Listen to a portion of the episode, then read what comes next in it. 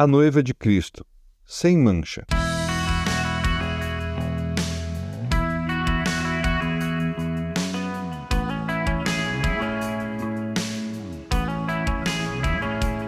Na metáfora que compara a igreja com a noiva de Cristo, a Bíblia ilustra a união espiritual profunda entre Cristo e a sua igreja.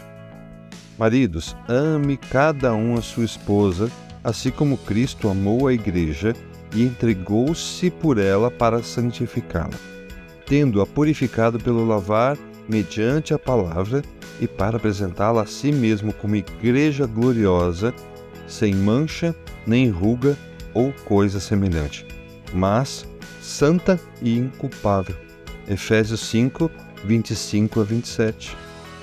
Seguindo essa metáfora, sem mancha, nem ruga ou coisa semelhante, Jesus, o noivo, esperado por nós, sua noiva, enfatiza a ideia de que através da fé e da obra redentora de Cristo, somos purificados e santificados. Se, porém, andamos na luz, como Ele está na luz, temos comunhão uns com os outros, e o sangue de Jesus, seu Filho, nos purifica de todo pecado. 1 João 1,7 Nesse ponto, há uma clara ideia de exclusividade e pertencimento. O Senhor não aceita dividir a sua esposa com mais ninguém. A Igreja, noiva de Cristo, é o povo de Deus, e se é formada por nós, pecadores redimidos pelo sangue dele, isso também se aplica a nós individualmente. Na prática, também esperamos de forma pessoal a volta do noivo, Jesus Cristo, nosso Senhor. Vamos então mergulhar na metáfora para entender como isso acontece na prática. Nos casamentos humanos que nós conhecemos, a noiva escolhe o vestido, arruma os cabelos e faz tudo para chegar à cerimônia adornada para agradar o noivo. Mas no conceito bíblico desta metáfora, toda a beleza da noiva vem do marido. Eu a vesti de linho fino e a cobri com roupas caras.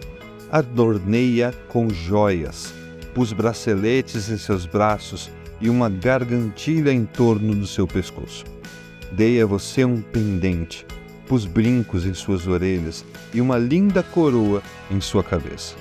Assim você foi adornada com ouro e prata, suas roupas eram de linho fino, tecido caro e pano bordado. Ezequiel 16, 10 a 13. Outra comparação seria como se fôssemos uma menina, recém-nascida e abandonada pelos nossos pais. Então, ele cuida de nós durante anos e quando crescemos, casa-se conosco, lava-nos, nos veste com as melhores roupas, coloca em nós enfeites, joias finas, nos dá os melhores alimentos e nos torna absolutamente linda. Disse Jesus: Pois era perfeita por causa da minha glória que eu pusera em ti. A santidade vem da obra redentora de Cristo. Como a beleza da noiva depende do noivo. Entretanto, a decisão de se vestir com essas roupas, com esses adornos, vem da noiva. O noivo coloca à disposição. Ele toma o primeiro passo, mas a decisão é da noiva de se vestir e ficar perfeitamente linda à espera dele. A imagem da igreja como a noiva de Cristo, pura e imaculada, é uma lembrança poderosa do amor da graça e da purificação que encontramos em Cristo. Enquanto buscamos a santidade e a unidade, lembramos que a nossa pureza é um dom da graça divina e aguardamos com esperança um dia em que estaremos diante do Cordeiro. Que a pureza e a santidade da Igreja inspirem sua jornada de fé.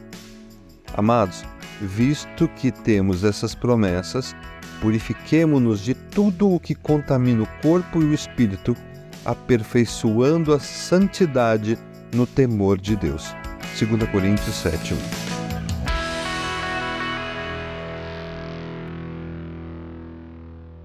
Você ouviu o podcast da Igreja Evangélica Livre em Valinhos. Todos os dias, uma mensagem para abençoar a sua vida. Acesse www.ielve.org.br ou procure por IEL Valinhos nas redes sociais.